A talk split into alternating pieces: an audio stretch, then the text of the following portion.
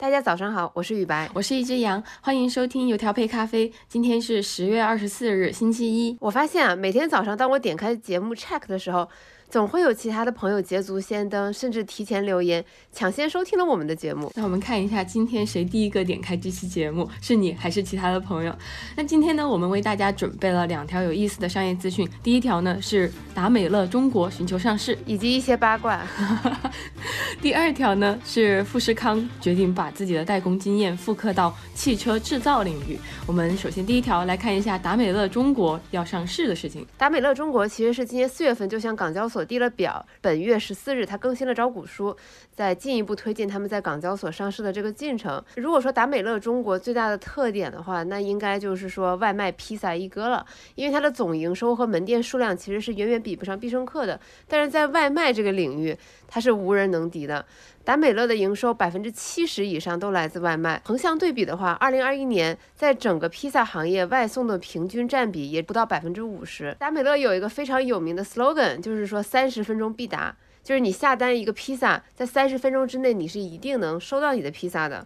而且你在 A P P 也好，小程序上也好，你能看到这个订单进展到哪个流程了。比如说它是正在进炉，在制作，还是已经送到了送餐小哥手中，你是能看得清清楚楚的。那在二零二一年，达美乐实现了超过百分之九十一外送订单的这个承诺。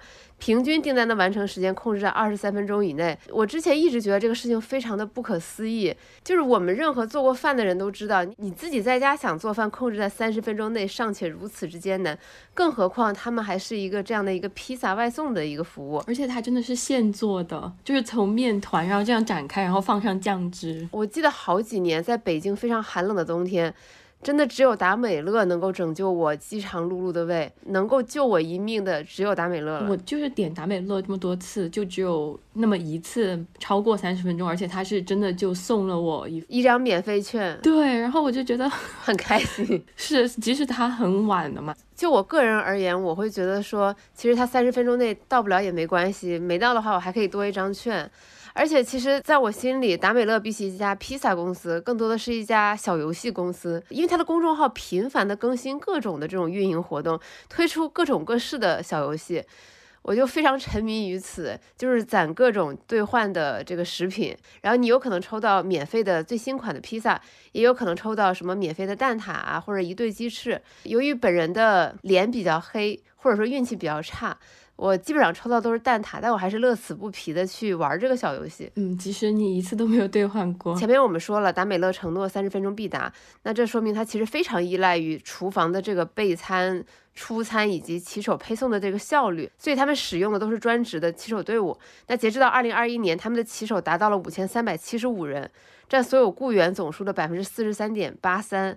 就是非常庞大的这么一个骑手队伍，然后我还看到一个非常有意思的事情，只是略显八卦，说达美乐中国 CEO 王怡的丈夫也曾经是达美乐的外送员，这样我的脑海中不由得浮现了一个很浪漫的故事。好的，那这个王怡是什么来头呢？查找了一些王怡相关的资料，我觉得她也是一个非常有意思的 CEO。人她是赴美留学，先加入了麦肯锡。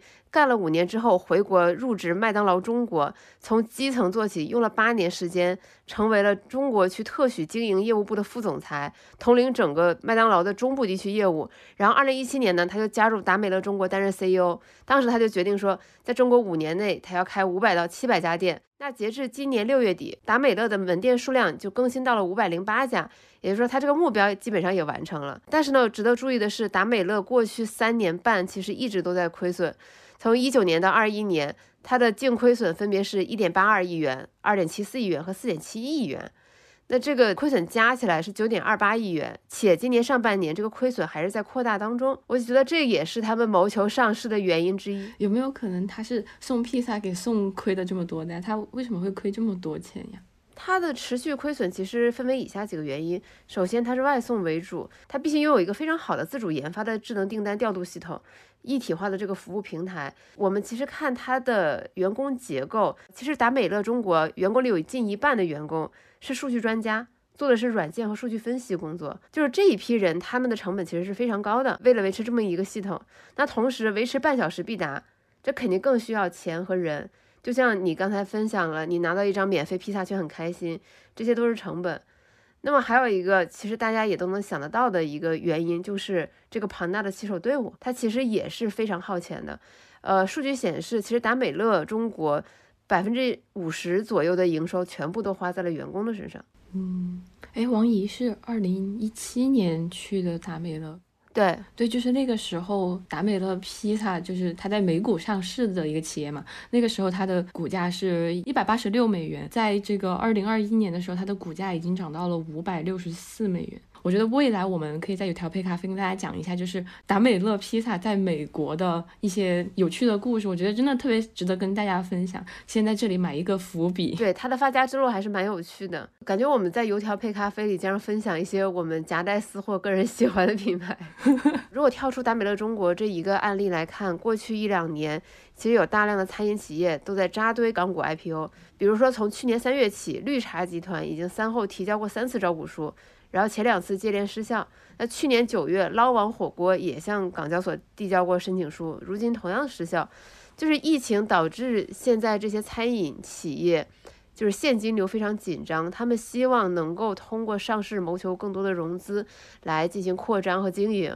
但越是这样的情况下，大家对于投资餐饮企业就越是谨慎。作为一个忠实的食客，我衷心的祝福他，这样才能在未来就是无数个寒冷的北京的夜晚，能够有指望得上的外卖。对，最后我要说，达美乐的榴莲披萨就是世界第一。好的，那我们来看下一条新闻。嗯，下一条新闻呢是关于富士康造车进行时。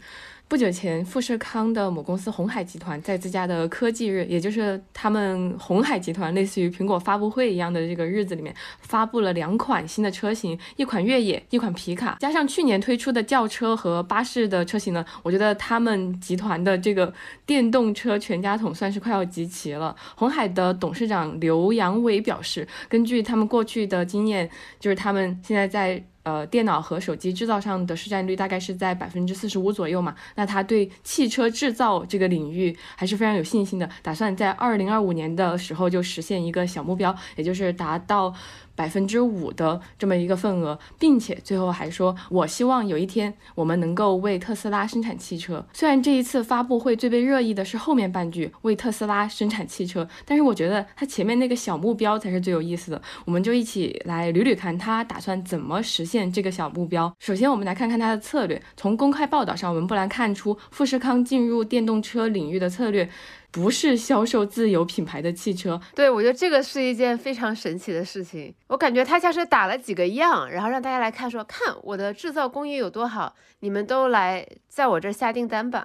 嗯，他就是想把在电脑和手机领域做过的事情再做一遍，包括但不限于就是提供零部件啊，然后还有设计和组装的服务。那想在新能源汽车这么竞争激烈的领域脱颖而出，他想到的答卷就是尽可能的呃降低成本，做自己。最擅长的事情也就是代工，所以这是不是就类似于他不去挖矿，然后专注的去生产产，或者是帮带别人挖矿？我觉得可以这么理解吧。除了富士康呢，其实我们也可以看到非常多的企业，他们在最近也就是各显神通嘛。除了我们耳熟能详的魏小李，那小米造车的时候选择了最艰难的路，要搞自主品牌的研发，然后要自己建工厂。领克呢，它是传统车企合作的产物嘛，吉利汽车和沃尔沃合资。成立的这么一个高端品牌。不久前，索尼正式官宣了自己要进军汽车行业。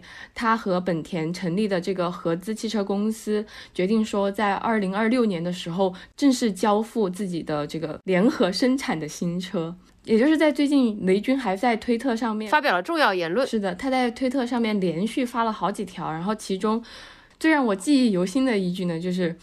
当电动车行业进入成熟期时，世界上前五大品牌将占据百分之八十以上的市场份额。换句话说，成功的唯一途径就是成为前五之一，就是竞争会非常的激烈。那我们今天的一句话新闻是什么呢？安克创新又创新了，他们推出了一个超迷你的移动设备充电站，就是一个特别小的正方体，它就可以同时充 iPhone、AirPods，然后还有 Apple Watch。目前这款产品呢，已经在美区的苹果官网上上线了。我们会把照片和和链接都附在本期播客的详情页里面。